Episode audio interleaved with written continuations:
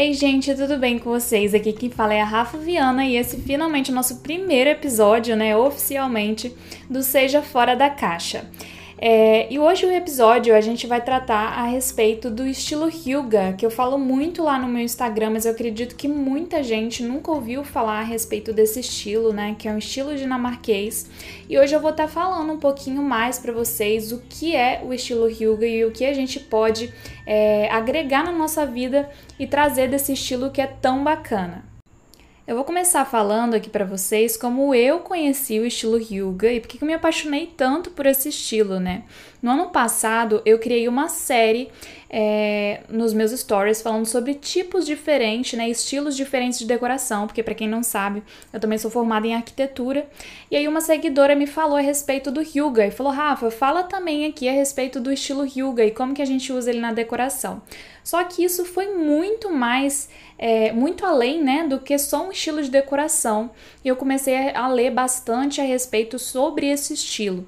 E eu vou contar um pouquinho para vocês o que que é, mais ou menos, e também vou dar algumas sugestões de livros para quem quiser saber mais aprofundadamente sobre esse estilo que, cara, eu super recomendo fez toda a diferença na minha percepção de vida, assim mesmo, de mundo. O estilo Hyuga, ele nada mais é do que o estilo de vida dinamarquês, pode parecer até super chique, né? Mas a gente tem muitas coisas simples para agregar na nossa vida com o estilo de vida deles. Para quem não sabe, uma curiosidade, a Dinamarca ela foi eleita por vários anos consecutivos como o povo mais feliz do mundo, né? Com maior índice de felicidade do mundo. É, então a gente tem muita coisa para aprender, principalmente a como ser feliz na vida de forma simples. O estilo Yuga ele aborda a simplicidade em todos os momentos, né? Então a gente é, vai totalmente contra aquilo que a gente tem caminhado como sociedade, que é o estilo mais capitalista, de que a gente precisa comprar para ter mais coisas e que quando a gente alcançar um determinado patamar de vida, ou financeiro ou profissional, a gente vai ter essa felicidade. Na verdade, a gente sabe que não é assim. Quando você chega e alcança um degrau, você vê que a gente não teve essa satisfação tão grande que a gente imaginaria.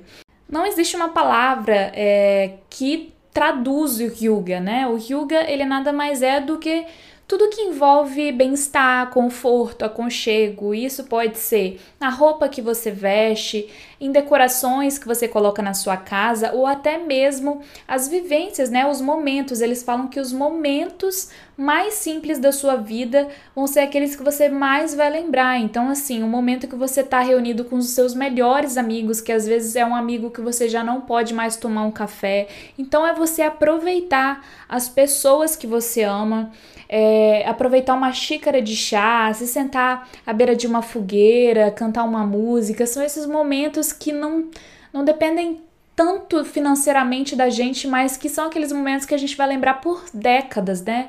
Que são eles que vão dar sentido realmente à nossa vida. Eu vou sugerir uma leitura para vocês de um livro que eu li que foi o mais a forma mais aprofundada mesmo de conhecer esse estilo dinamarquês, porque quando você procura a respeito do Hyuga, para quem não sabe como se escreve, é H Y G G E. Tudo que você acha na internet ele é muito superficial. E esse livro ele foi escrito pela Maia, eu não sei falar o sobrenome dela, é Maia Thorsen, Thorsen, alguma coisa assim. É, o nome do livro é O Segredo Dinamarquês para a Felicidade: Como Ser Feliz e Saudável no Dia a Dia. E ele é muito profundo porque, por se tratar de uma dinamarquesa, né, ela está vivenciando aquilo ali. Então, ela explica de uma forma muito didática de como aplicar também esse estilo dinamarquês na sua vida. E aí, ela explica um pouco no primeiro capítulo, né, sobre o que é o estilo Hyuga e tudo mais, que eu já comentei aqui um pouquinho para você, bem superficialmente. Mas eu vou ver se eu deixo também lá no meu Instagram um link, é, salvo nos destaques do e-book para vocês também lerem, porque é maravilhoso, vale super a pena. E aí, no segundo capítulo, ela fala sobre os princípios do Hyuga, que eu acho que é o capítulo mais legal e que eu vou comentar aqui com vocês hoje. Porque ela dá alguns princípios super legais e que você realmente fala: Meu Deus, Parece que você vai fazendo tudo o contrário do que está falando ali na sua vida e você vê que aquelas suas angústias, né, vêm exatamente da, daquilo que você não está fazendo. É, por exemplo, o primeiro princípio do Hyuga, que inclusive eu falei lá no meu Instagram, mas eu vou comentar aqui é, sobre ele para vocês, mas eu vou deixar um destaque lá salvo para quem não viu, que eu fiz como se fosse textinhos explicando cada, cada princípio desses que ela aborda aqui no livro. E no segundo capítulo, ela fala a respeito dos princípios do Hyuga.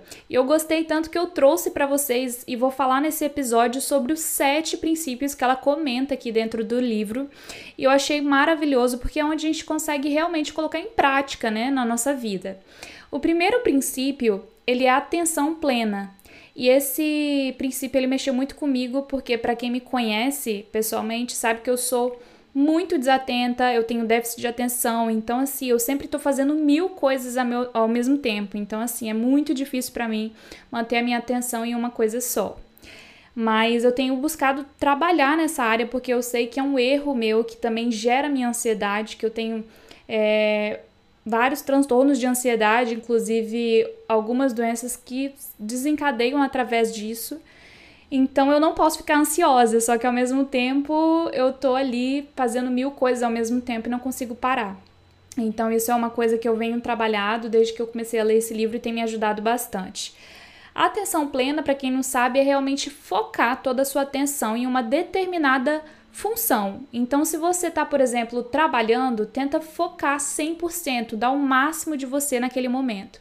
Mas se agora é um momento de descanso, um momento de estar tá com um amigo ou com um familiar, que a sua atenção esteja totalmente voltada para isso. É, eu vejo muita gente, às vezes eu me pego fazendo isso e acabo é, desligando o celular na hora, que elas vão para se encontrar e ao mesmo tempo tá todo mundo separado mexendo no seu próprio celular. Isso não faz o menor sentido se você parar para pensar, né? E eu sempre tento me policiar com relação a isso. Se você é daquelas pessoas que gosta de bater uma fotinha da comida, tudo bem. Mas depois disso, desliga o celular e tentem conversar entre vocês mesmos, matar saudade. É, o Yuga ele fala muito de dedicar o seu tempo, né, de qualidade às pessoas que você ama. E essa atenção plena não é só nesses momentos, mas é realmente viver um dia de cada vez, um momento de cada vez. Eu acho que um mal da nossa geração, é, no geral, assim, né, é porque a gente está tão preocupado com o nosso futuro ou tão preso ao nosso passado que a gente acaba deixando de viver o momento, que é o presente então, se a gente está sempre vivendo do nosso passado ou do nosso futuro, a gente sempre vai estar tá com várias angústias guardadas, ou então aflições daquilo que ainda nem aconteceu, preocupações que às vezes nem vão acontecer realmente, mas você já está sofrendo por antecedência, esquecendo de ser feliz hoje.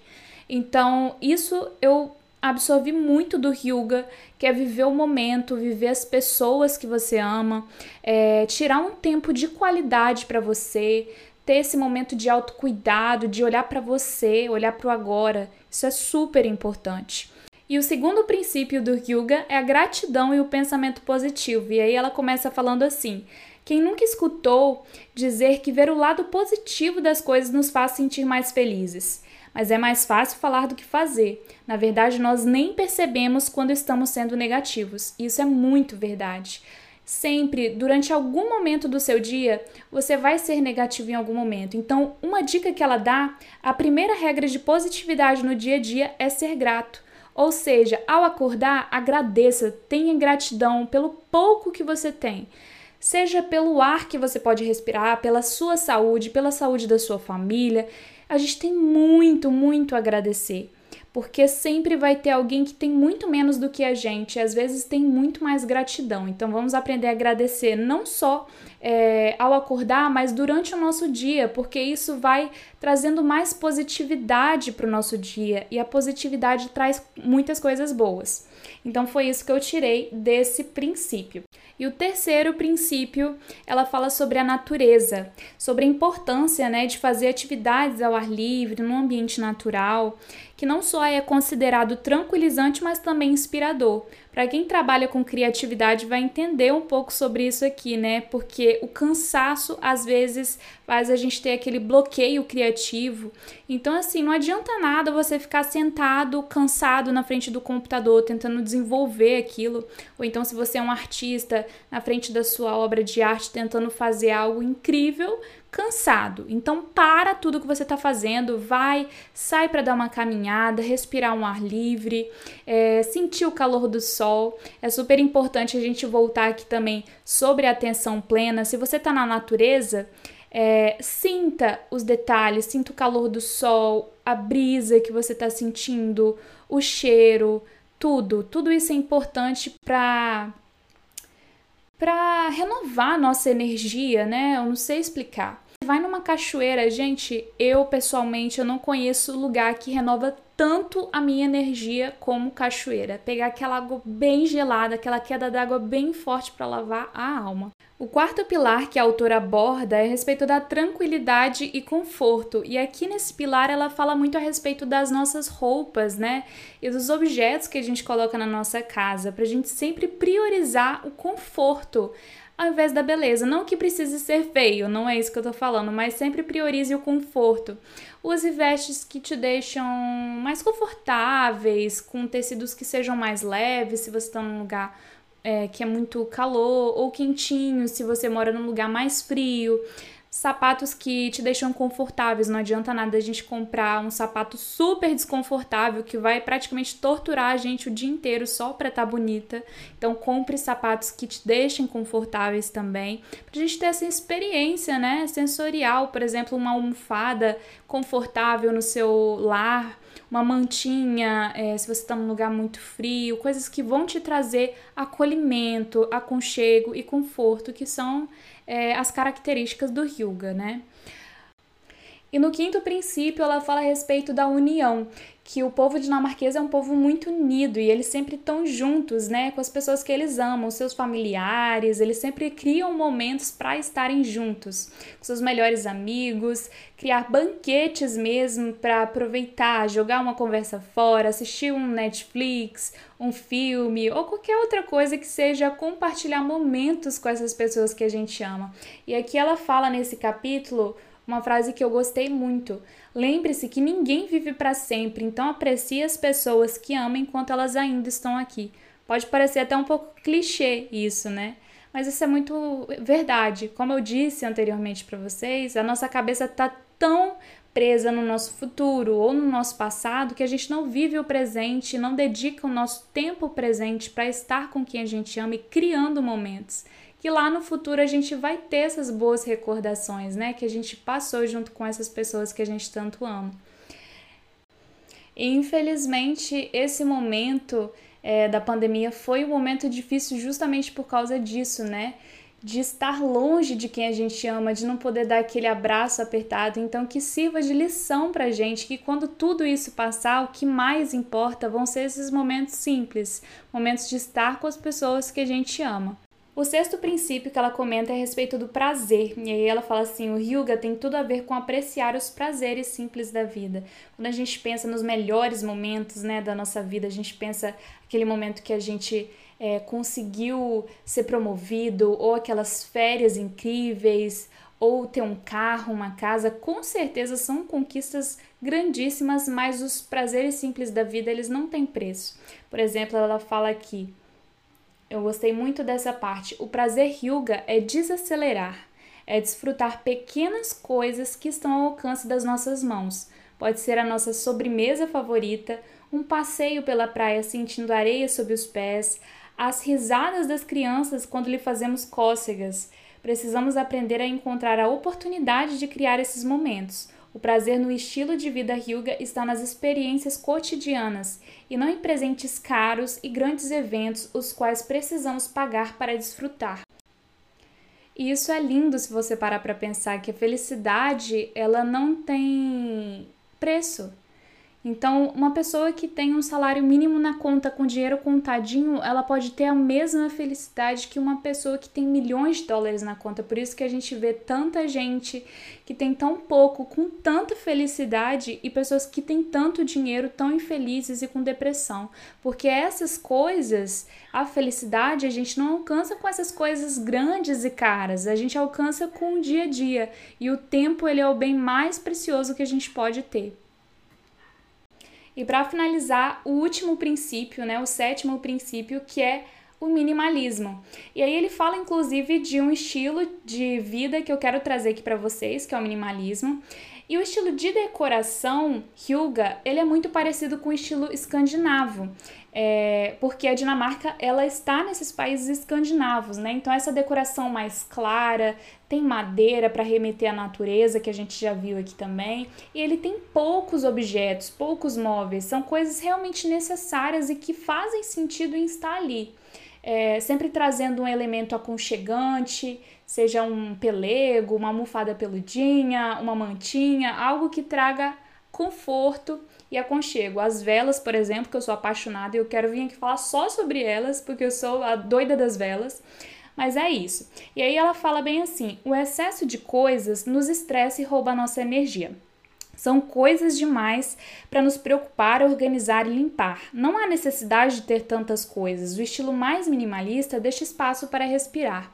Ou seja, quanto maior a sua casa, quanto mais coisas você tiver, mais roupas você tiver, mais trabalho você vai ter, porque você vai ter trabalho para limpar, para lavar, para arrumar e tudo mais. Então, tenha coisas necessárias e o suficiente dentro da sua casa. É, então é isso, gente. Eu espero que vocês tenham gostado. Eu acho até que ficou um pouquinho grande esse episódio, mas eu queria trazer com detalhes porque é um estilo que agregou muito na minha vida. Eu sempre tento trazer esse ar aconchegante para dentro da minha casa, para o meu dia a dia, e eu espero que vocês consigam levar isso para a vida de vocês também. Quem sabe eu não trago um episódio aqui dando dicas de como eu trago o estilo Hyuga para minha casa, para minha família e para minha vida. O que, que vocês acham? Se vocês gostaram desse episódio, vai lá no meu perfil, arroba byrafavianda, e me manda um direct para falar o que, que vocês acharam e dar dicas de outros episódios, tá bom? Um beijo, boa noite, boa tarde ou bom dia. Não sei que horas você tá vendo esse vídeo, mas é isso.